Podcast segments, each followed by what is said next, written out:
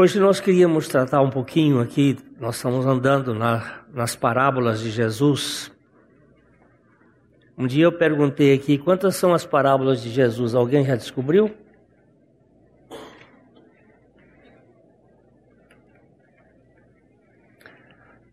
Ninguém teve a, a pachorra de procurar quantas são as parábolas de Jesus? Vou continuar com a pergunta, né? Vocês vão achar alguns autores que dão um, um tanto, outros vão dar outros. Se você contar, vai ver que tem algumas, alguns porque eles observam certas palavras, palavras de Jesus que eles consideram como parábolas, mas tem umas que são realmente parabólicas, são e, e, e aí dá para você contar. Essa parábola aqui é muito interessante, a parábola das minas. Eu não, estou, não vou falar da parábola das minas, mas da parábola das minas. que hoje, mina é uma, é uma gíria, né? As minas. Mas o que, que Jesus queria contar com essa parábola? Jesus contou duas parábolas de aplicação prática para o viver cristão. Uma das parábolas era do, dos talentos, em que o Senhor deu três, a três servos distintos quantidades diferentes de talentos. E a outra, onde foram dadas as mesmas quantidades de minas a dez servos. O número 10, ele é muito simbólico na Bíblia. É, ele representa, de certo modo, a governabilidade de Deus no processo humano. Os dez mandamentos, por exemplo. É, também o máximo da música chegava a um a uma harpa de dez cordas. Quando Abraão começa a orar é, pela cidade de Sodoma, ele começa com 50, aí vem para 45, aí vem para 40, Aí vem para 30, se tiver 30 o Senhor vai destruir, ele vem descendo perguntando. Se tiver 50 o Senhor destrói? Deus diz não. Se tiver 45 o Senhor destrói? Não. Se tiver 30 o Senhor destrói? Não. Se tiver 20 o Senhor destrói? Não. Se tiver 10 o Senhor destrói? Não. E ele parou. Por quê? Porque o número 10, ele representa, de certo modo, a humanidade e a governabilidade. Por isso, os dez mandamentos, por exemplo, os dez leprosos. Isso indica que a humanidade toda está leprosa. Então, o, o número 10 é simbólico disto, da governabilidade para com a humanidade. E aqui nós temos dez servos. E ele deu uma mina para cada servo. O talento era uma medida de peso de prata ou ouro que variava entre 35 a 45 quilos, dependendo de sua origem.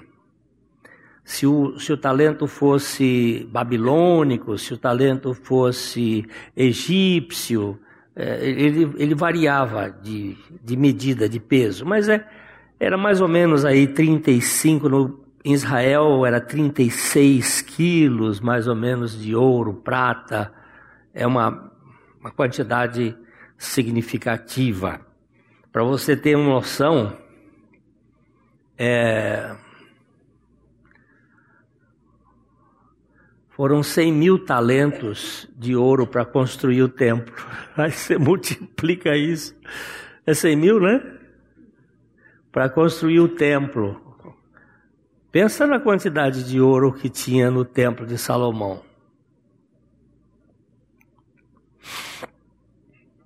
É ouro que. E aí, se você for multiplicar isso por, por gramas e depois multiplicar isso por 174, o preço da grama, do grama, você me mostrou ontem, 174 é, preço do grama, né? Um bocado de dinheiro, né? É, enquanto a mina era uma é, medida equivalente a cerca de um quilo, ou 100 dracmas, ou 100 denários, pagamento de um trabalhador por mais de três meses. Na época, mas. Hein? Achou? Não achou, não? É ali em Reis. É, havia. Hoje nós vamos abordar aqui a parábola das minas. Vamos ler juntos Lucas 19, 11. Ouvindo eles estas coisas, Jesus propôs uma parábola visto estar perto de Jerusalém e lhes parecer que o reino de Deus havia de manifestar-se imediatamente. Como Jesus estava subindo de Jericó para Jerusalém, muitos dos seus seguidores pensavam que o reino de Deus iria começar a aparecer de imediato. Na parábola das dez minas, é, Jesus os desilude disto. Jesus mostrou que haveria um intervalo entre o seu primeiro e o segundo advento, durante o qual seus discípulos deveriam estar ocupados em seu favor. Eles estavam achando que quando Jesus se aproximava de Jerusalém naquela ocasião, é, Jerusalém está numa região alta e ele estava subindo de Jericó para Jerusalém e aí eles, olha, ele, agora o reino dele vai começar. Começaram a conversar sobre isso. Aí Jesus conta a parábola dizendo: Ó, não é assim não. Esbarra aí um tiquinho. Tem que ir mais devagar. Então, vamos ler juntos aqui é, o versos 12 e 13 de Lucas 19. Então disse: Certo homem nobre partiu para uma terra distante com o fim de tomar posse de um reino e voltar. Chamou dez servos seus confiou-lhes dez minas e disse-lhes: negociai até que eu volte.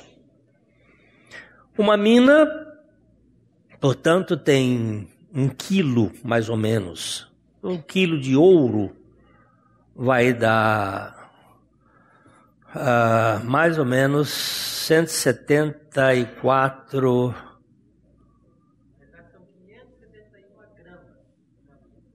Depende de onde é.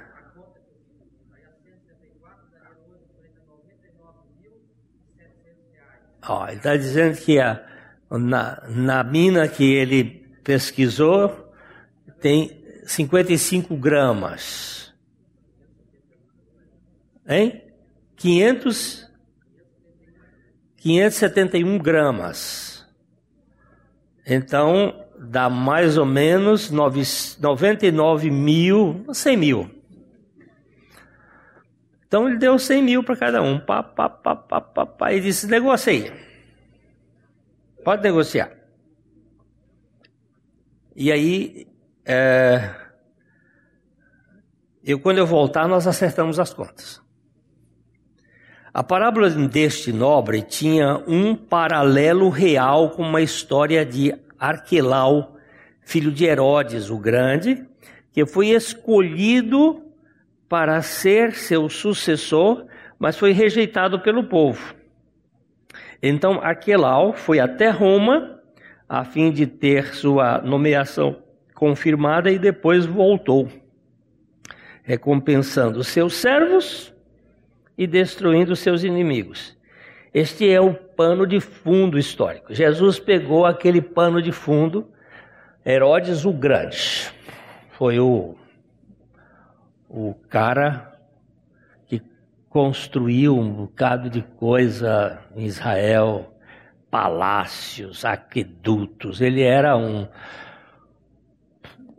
um amante de si mesmo, ele era um psicopata, ele matou a Miriam, a esposa dele, a mãe do Aquelau, ele era um cara, um déspota, mas um construtor de primeira qualidade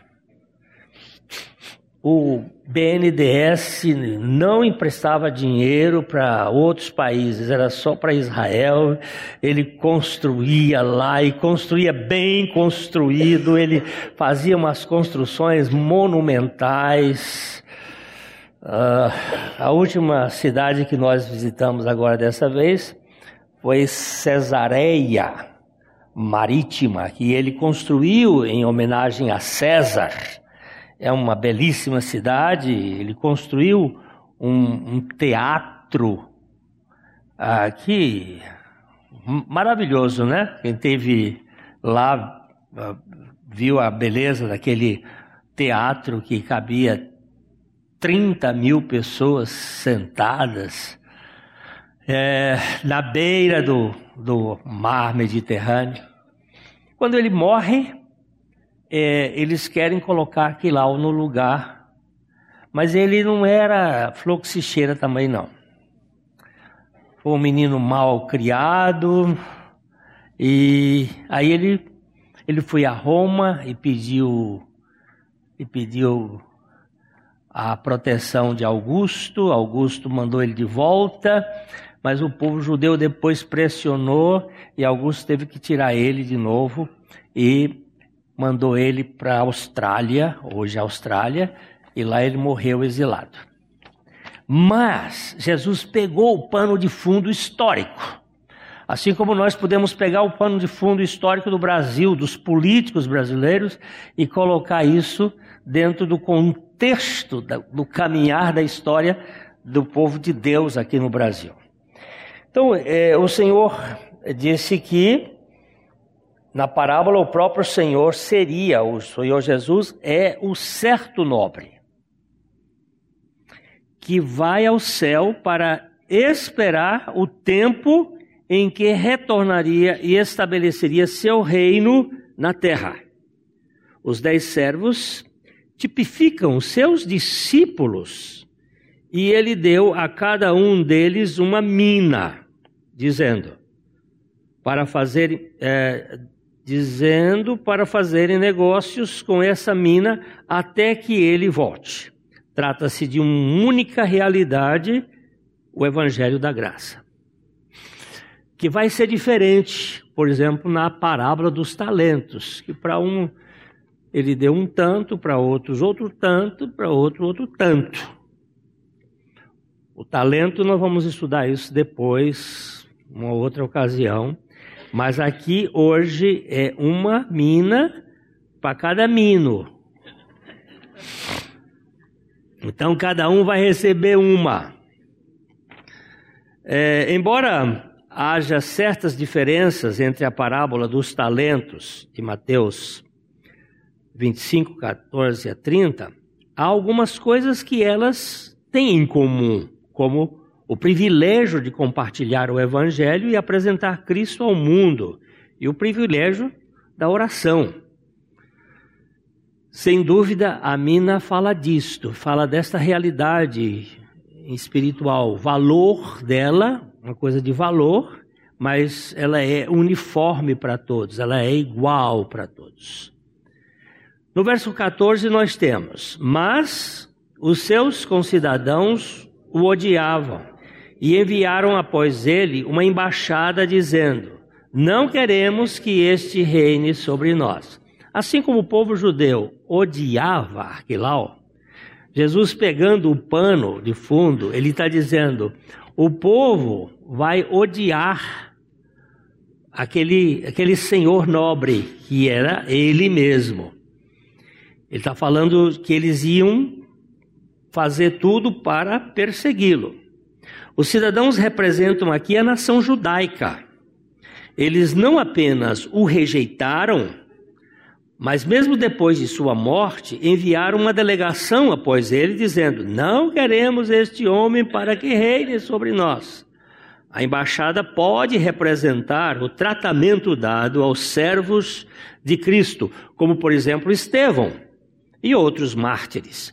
A igreja foi muito acossada e combatida pelos judeus no primeiro século da era cristã. Uma pessoa que sofreu demais com as perseguições judaicas foi Paulo. Paulo era um pregador que ele ia numa cidade, por exemplo, ele ia para a região da Galácia, lá na Turquia. Ele ia pregar, começava a pregar. Ele saía daquela cidadezinha, vinha uma enxurrada de judaizantes. O que, que eram judaizantes? Eram judeus que haviam entrado no cristianismo sem ter sido convertidos. Então ele trazia toda a sua bagagem judaica e queria que o cristianismo fosse é, uma, o retorno aos ritos judaicos. Ele queria fazer com que aquelas coisas que foram sombra se tornassem realidade. A mesma coisa acontece isso hoje.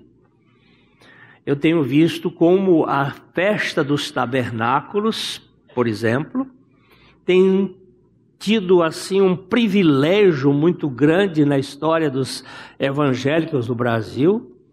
Eles fazem um verdadeiro uma verdadeira festa no sentido de que aquela, aquilo que apontava para a realidade de Cristo e para, e para o Pentecostes agora vira como se fosse realidade. Aí montam cabana, fazem um negócio, e, e aí aquela, aquele show dos levitas que ficam levitando nos palcos, é um negócio assim esquisito. Gente, isso passou, nós temos a realidade hoje, a realidade é Cristo. O escritor aos Hebreus disse assim: Olha, Deus falou muitas vezes, Deus falou de muitas maneiras aos nossos pais, falou pelos profetas, mas nesses últimos dias Ele nos falou pelo Filho, a quem constituiu o herdeiro de todas as coisas. O Filho é a linguagem final e conclusiva de Deus ao seu povo. É que você está caçando mais? Quem tem o Filho tem tudo. Você lembra daquela história que eu já contei aqui? Do. O, era um homem muito rico, muito rico. Ele, e ele, um dos hobbies dele era quadros famosos. Ele tinha um, uma verdadeira galeria na sua casa de Picasso, de Renoir, de, de Rembrandt, de uma coisa fantástica. E ele tinha um único filho, o filho, o filho dele foi, obrigado. o filho dele foi para a guerra e, e lá na guerra ele tinha um amigo, eles eram muito amigos e um dia lá a bala veio em cima do filho do homem e matou o rapaz. E o amigo era um soldado e ficou muito amigo do, do rapaz, pintou um quadro do filho, é, porque o filho mostrava muito amor pelo pai. E ele, quando voltou para Londres, ele chegou lá e contou para que queria falar com aquele homem rico, mas era muito difícil. Mas ele conseguiu e deu um jeito e chegou lá e disse: Olha, eu, eu fui amigo do seu filho, seu filho amava muito o senhor. E um dia, depois da morte dele, eu pintei esse quadro. E eu queria fazer aqui uma homenagem ao senhor pelo filho que o senhor teve. O homem muito comovido e agradeceu muito mandou fazer um quadro do filho e botou lá aquele quadro entre aqueles pintores famosos. Passado um tempo, o homem morreu. E aí não tinha herdeiro, tem que ser feito um leilão. Ele deu, tinha designado que era para fazer um leilão e o dinheiro ser distribuído para finalidades filantrópicas. E ele então é, foi, foi feita uma convocação e foram os marchando o mundo inteiro lá para Londres para comprar as obras e aquilo revender, porque aquilo vale milhões e milhões. Então, abre o testamento. Primeiro quadro a ser vendido: o filho. Quadro do filho. Pois lá. Quem é que quer quadro de um pintor que nem é pintor, é, foi um amigo que fez um quadrinho, um negócio, ninguém quer saber daquilo, e aí o, o leiloeiro insiste, ninguém quer dar nada, ninguém quer dar nada, de repente um cara lá atrás disse assim, dou 100, 100 libras. Quem dá mais, quem dá mais, quem dá mais? Ninguém. Pá! Vendido. Vamos em seguida. Quem comprou o quadro do filho tem todos os quadros para si.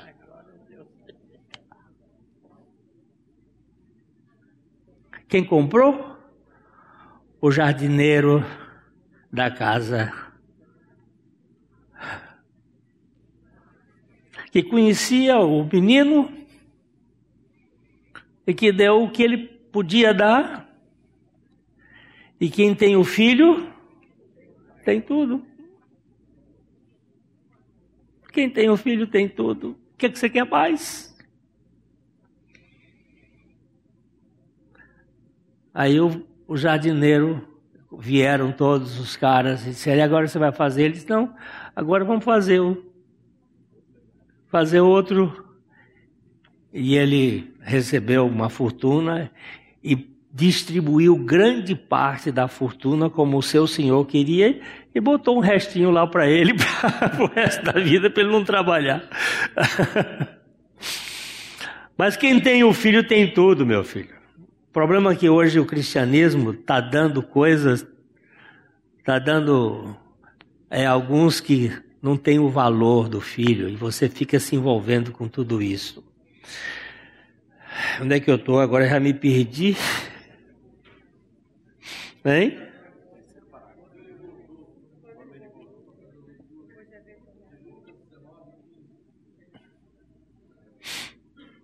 Deixa eu me concentrar aqui. Quando ele voltou, vamos ler. Quando ele voltou, depois de haver tomado posse do reino, mandou chamar os servos a quem dera o dinheiro, a fim de saber que negócio cada um teria conseguido. Aqui o Senhor é visto voltando para estabelecer o seu reino. É o segundo advento dele. Ele diz: Ó, entre o primeiro advento e o segundo, vocês vão ter que trabalhar. Eu vou dar uma mina para cada um de vocês. E aí vocês vão fazer o trabalho. Quando eu voltar, vamos acertar as contas. Então, ele contará no seu reino como aqueles a quem deu as minas. Os crentes nesta era atual serão recompensados finalmente no que diz respeito aos seus serviços no tribunal de Cristo. Por favor, coloca 2 Coríntios 5:10 por aí. Isso acontecerá no céu após o arrebatamento. Aí nós temos um tribunal para prestar contas, um bema, um lugar de, de, de, de prestar contas do que nós fizemos com a nossa mina. O que Deus nos deu. A mina que ele deu a mim, ele deu ao Fernando.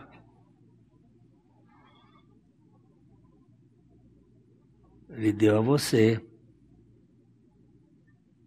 Cada um tem a mina. Cada um tem o evangelho. E nós vamos fazer o que com esse evangelho?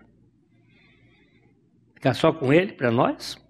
Então ele diz assim, ó, porque importa que todos nós compareçamos perante o tribunal de Cristo, para que cada um receba segundo o bem ou o mal que tiver feito por meio do corpo.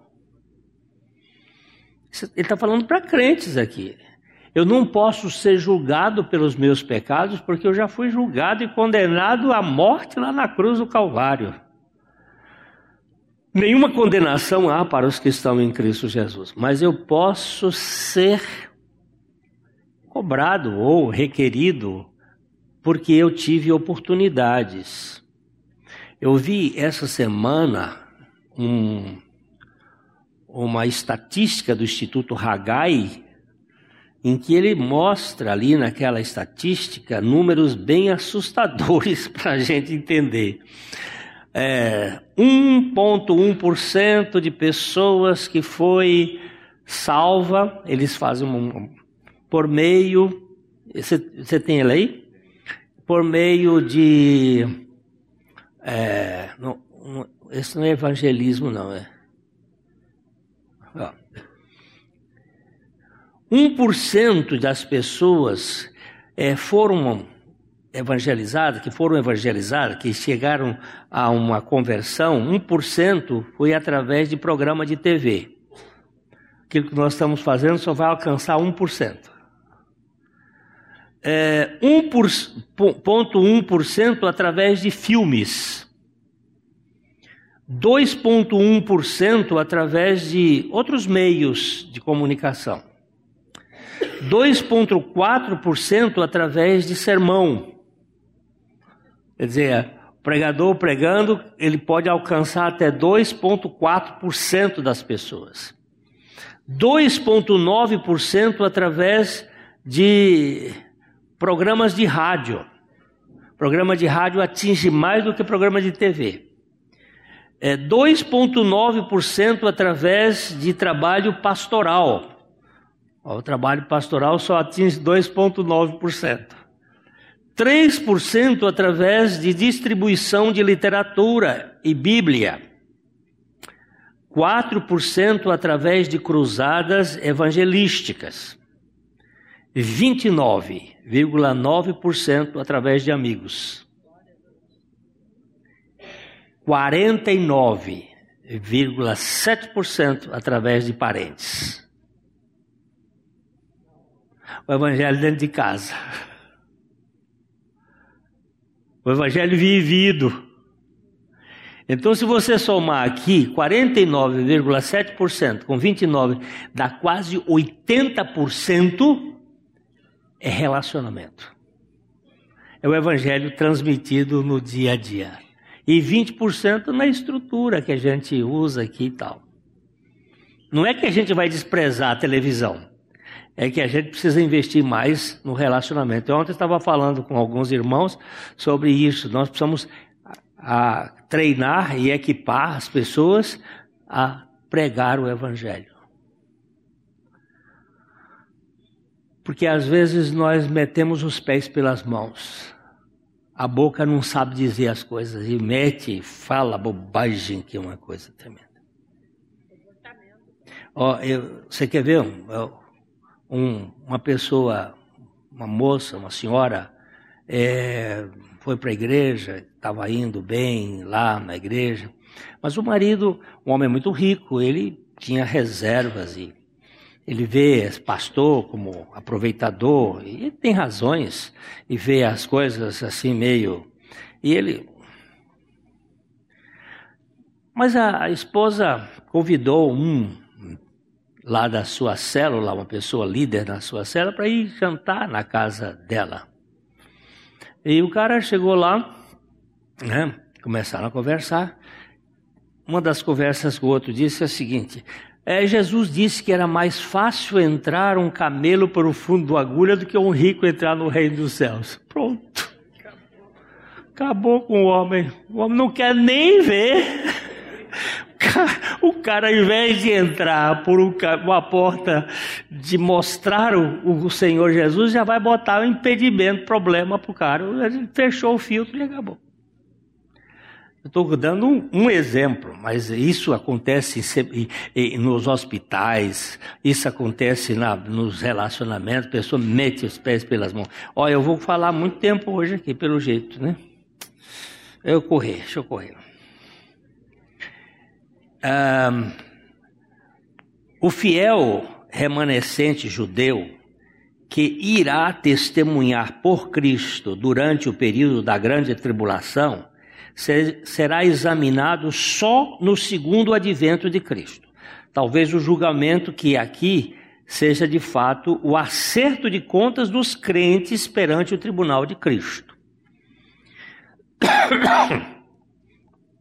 Com, ah, o verso no, ah, 19, 19, 16 diz assim: Compareceu primeiro e disse: Senhor, a tua mina rendeu dez. Ó! Oh, a tua mina rendeu 10. Ele era um, ele deu 10 minas, a que rendeu 10. Ele foi o máximo na administração da sua mina. Rendeu 10. O primeiro servo ganhou 10 minas com a única mina que lhe fora confiado. Ele tinha consciência de que o dinheiro não era seu, pois disse: Tua mina e ele o usou da melhor maneira possível no avanço dos interesses do seu senhor, investindo o seu tempo. Verso 17: é, Respondeu-lhe o Senhor: Muito bom servo bom, porque foste fiel no pouco, terás autoridade sobre dez cidades. O Senhor elogiou como sendo ele um servo fiel em muito pouco. Apenas um lembrete de que depois de termos feito o melhor que pudermos ou que pudemos, somos tão somente servos inúteis. Está aí em Lucas capítulo 10, versículo 17. Você vai ver o texto dizendo: Então regressaram os setentas, possuídos de alegria, dizendo: Senhor, os próprios demônios, não é esse. Não é esse o texto, eu botei o texto errado. É quando ele diz assim: depois de ter desfeito tudo, considere-se servo inútil. Eu coloquei o texto errado. É, nós fizemos o melhor que a gente pode, mas o que foi feito? Não se orgulhe disto. Fizemos apenas o que foi dado. É... Sua recompensa foi ter autoridade sobre dez cidades. As recompensas pelo serviço fiel aparentemente estão ligadas à regra no reino de Cristo. À medida em que os, um discípulo irá governar é determinado pela medida de sua devoção e desprendimento. Eu, eu tenho até visto assim, muitas pessoas ambicionando essa coisa assim, como se fosse. Eu tenho aqui uma divisa de tenente, aí eu quero uma de capitão. Eu tenho uma de capitão, eu quero uma de major. Eu tenho uma de major, eu, te, eu quero uma de, de coronel. Eu tenho uma de coronel, eu quero uma de eh, general aí de divisão, de brigada, de divisão, de, eh, de, general de quatro estrelas, de cinco estrelas. Meu amigo, acaba com essa ideia que no reino de Deus não tem isso não. É quanto menos você for, mais será. É de, é de despreendimento. É de zero. Não fica aí, ah, eu sou o máximo. Não é, não. É quando não tem condições, é total dependência do Senhor. Senão, isso lá no céu iria ser uma briga desgraçada de, fo de foice e de, de martelo. Do mesmo jeito que está cá. Ah, mas eu, eu. Não, querido. Baixa, baixa o facho aí. Baixa o facho. Senão vai ficar um troço horrível. É... Lucas 19, 18 e 19 diz: Veio o segundo dizendo: Senhor, a tua mina rendeu cinco. A esse disse: Terás autoridade sobre cinco cidades. Você vê que teve um lá que produziu mais, o outro 50%. Mas ele fez, houve um, segundo a sua capacidade.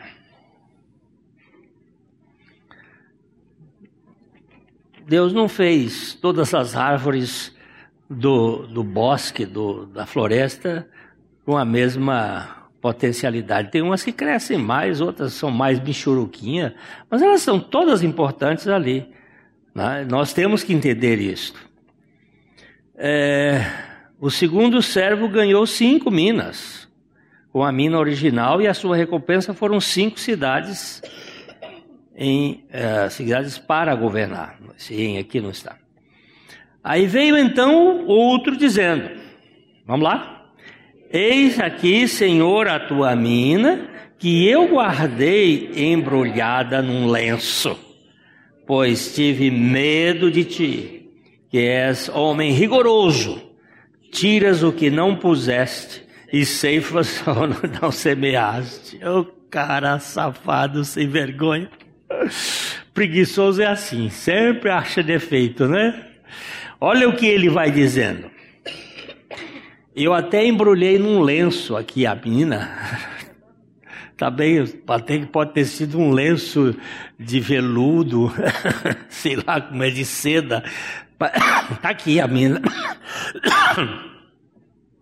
Sabe por quê? Eu tive medo de ti. Por que, que você teve medo? Porque eu sou um homem severo, um homem rigoroso. Tira onde não puseste. Ladrão. Ceifas onde não semeaste. Que cara mais. O terceiro veio com coisa, com coisa alguma além de suas desculpas, envolvendo a mina guardada, devolvendo cuidadosamente em um lenço. Não ganhou nada com isso. Por que não? Sua preocupação foi culpar o nobre por seu rigor. Ele disse que o nobre era um homem austero que esperava retornos sem gastos, mas suas próprias palavras o condenaram. Ele não, é, se ele achava que o nobre era assim, tão duro, o mínimo que poderia ter feito era depositar o dinheiro num banco para que pudesse ganhar algum juro, pelo menos um juros. Quanto é que dá de juro aí, Marquinho? É, é, os, os, os 100 mil reais aí, os 100 reais, quinhentão por mês. Assim, é, se você puser, é, não é? A poupança. Não dá, não dá 5%? Não, 0,5%? 4%? 0,4%. É. 400 pau. Não, vai dar 4.800 por ano. É, 4.800 por ano. É, melhor que nada. Não dá para fazer uma festinha de aniversário. Não dá? Olha aí. Uh, se ele. Sim. Vamos ler o verso 22. Respondeu-lhe: Servo mau, por tua própria boca te condenarei. Sabias que eu era homem rigoroso, que tiro o que não pus e ceifo o que não semeei, era simplesmente o seu coração pecaminoso que culpava o Senhor por sua preguiça. Pois se ele realmente cresce, deveria ter agido com propriedade. Aqui numa evasiva. Tem gente que é preguiçosa. Não quer levantar o, o rabo da cadeira. fica ali socado. E o mundo perdendo e ele não faz nada para dizer para o vizinho, para outro, para outro, para outro, para outro, que tem uma esperança neste mundo.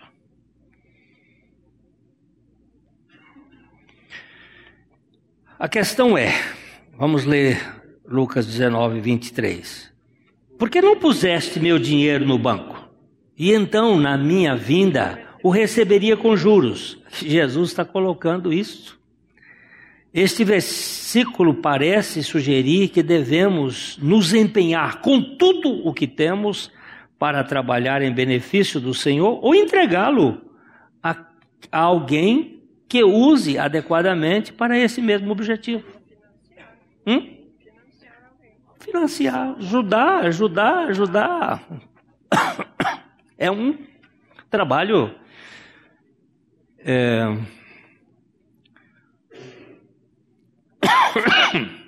vinte e quatro a vinte e seis e disse aos que o assistiam: Tirai-lhe a mina e dai ao que tem as dez. Eles ponderaram: Senhor, ele já tem dez. Pois eu vou, vos declaro: a todo a quem tem, dar-se-lhe-á, mas ao que não tem, o que tem lhe será tirado. Uau! Uau! Que isso é justo? Isso não é justo. O que você está fazendo? Você não, você não quer fazer nada? Não, eu vou tirar de você, vou dar para quem está fazendo.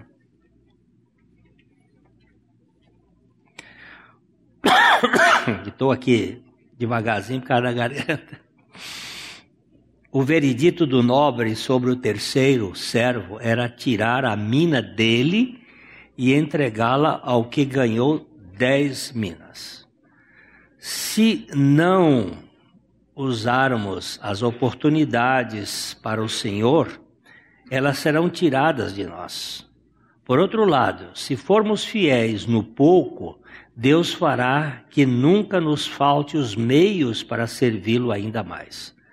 Aquele que se empenha em servir mais e melhor acaba recebendo mais da parte do Senhor. Isso, isso com certeza desperta inveja dos indolentes e folgados. Eles vão aí passar a, a criticar, murmurar, criar problema. Pode parecer injusto para alguns que a mina tenha sido dada ao homem que já tinha dez, mas é um princípio fixo na vida espiritual, que aqueles que o amam e o servem apaixonadamente recebem áreas de oportunidades cada vez mais amplas. Não investir nas oportunidades resulta numa perda de todas. Não podemos nos excusar dos nossos privilégios. O terceiro servo sofreu uma perda de recompensa, mas nenhuma outra punição é especificada aqui. Aparentemente, não há dúvida quanto à salvação dele. Ele não perdeu a salvação. Não, não, não, não é dito isto.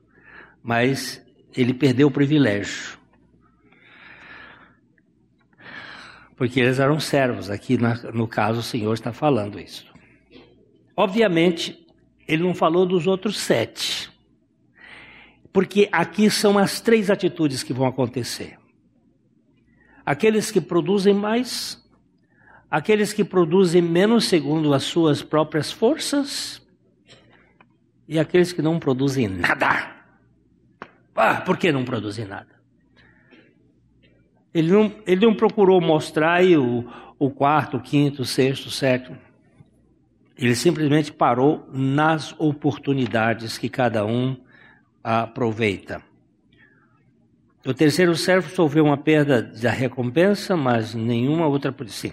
Obviamente, Jesus tem uma referência aqui ao seu povo e aos seus discípulos, a quem ele deixa como certos dons e responsabilidades que eles devem usar bem, para que quando ele voltar encontre os seus servos frutíferos.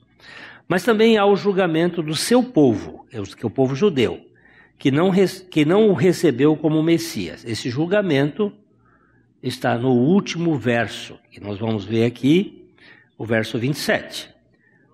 Quando, porém, a esses meus inimigos que não queiram, quiseram que eu reinasse sobre eles, trazei-os aqui e executai-os na minha presença. A minha, a minha, o meu entendimento é que na grande tribulação o judeu vai passar por um grande julgamento de Deus por causa da rejeição que esse povo teve ao Senhor.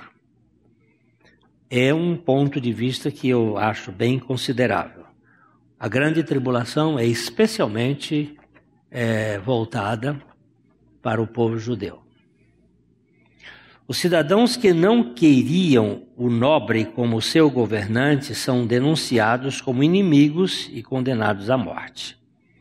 Esta foi uma triste previsão do destino da nação que rejeitou o Senhor Jesus Cristo como Messias. A parábola termina assim: Aqueles inimigos que não queriam que eu fosse um rei sobre eles, traga-os para cá e mate-os na minha frente. Isso parece tão fora do caráter e do ensinamento de Jesus. Mas, ocasionalmente, advertiu seu povo que, no momento do seu segundo advento, todo joelho se curvaria diante dele. Uns se curvariam diante dele de bom grado. Mas aqueles que permanecessem hostis também se ajoelhariam, pois nos é dito que o Messias virá com vara de ferro e dobrará os joelhos daqueles que o desprezam. Eles também se curvarão, não de bom grado, mas porque não terão escolha. Jesus veio a primeira vez como o cordeiro, mas ele virá a segunda vez como o leão da tribo de Judá. O tempo da graça, ele vai ter um, uma pausa, e aí vem o julgamento desse povo que rejeitou, porque ele não recebem a graça. Agora, para nós, fica aqui a observação. Você tem uma mina. Eu tenho uma mina. O que nós estamos fazendo com aquilo que o Senhor nos deu? Então a nossa a nossa proposta de aqui é de reflexão. Senhor, não nos permita enrolá-la num lenço e apresentar as desculpas indesculpáveis, mas dá-nos a ousadia e a graça de testemunhar do teu evangelho a um maior número de pessoas possível. Esta boca que eu tenho aqui pode ser a boca do Senhor. Estas mãos podem ser as mãos do Senhor. Só para terminar com o Watchmani. Ele estava num, num, num trem, indo de uma cidade na China para outra cidade, uma viagem de três a quatro horas. Entraram no mesmo vagão, no mesmo camarote ali, um, três homens. Começaram a conversar, olharam para o Watchmani e disseram assim: Senhor, vamos matar o tempo aqui nessa viagem, três horas de viagem ou quatro horas, vamos matar o tempo aqui. Vamos jogar uma partida de pôquer. Matar o tempo. Vamos jogar uma partida de pôquer para nos entreter, a viagem fica mais rápida. Aí o Watchmani disse, o Watchmani era um pregador chinês que foi preso por Mao Tse Tung no ano de 1952 e solto no ano de 1972. Ele ficou 20 anos na cadeia e depois que ele foi solto, ele viveu mais três ou quatro anos e o Senhor o levou. Mas é um homem que deixou algumas lições muito preciosas. Livros, alguns livros que ele escreveu muito bons. Há uns outros que foram alunos dele que copiaram e acabaram botando o nome dele, mas a gente precisa filtrar. Mas o Watchman disse: Felizmente eu não posso, porque eu não tenho mãos. Os homens ficaram olhando para ele, porque ele tinha um par de mãos, estavam ali as mãos. E o homem disse: Mas como não tem mãos? E aí você vê como é que se sabe remir o tempo, não gastar o tempo. O Watchman disse: Mas essas mãos não são minhas. Essas mãos são do Senhor Jesus. E durante três horas, ele pregou para aqueles homens sobre Jesus. E quando eles desceram lá, não tinham mais três jogadores de pôquer. Tinham quatro discípulos de Jesus, porque os homens receberam a Cristo. Então você e eu somos a boca, as mãos, os pés, os pés do Senhor. Que o Senhor nos dê essa consciência e que Ele nos mova a sermos esses instrumentos. Nossa vizinhança, nas nossas viagens, Senhor, usa-nos para falar do teu evangelho. Amém?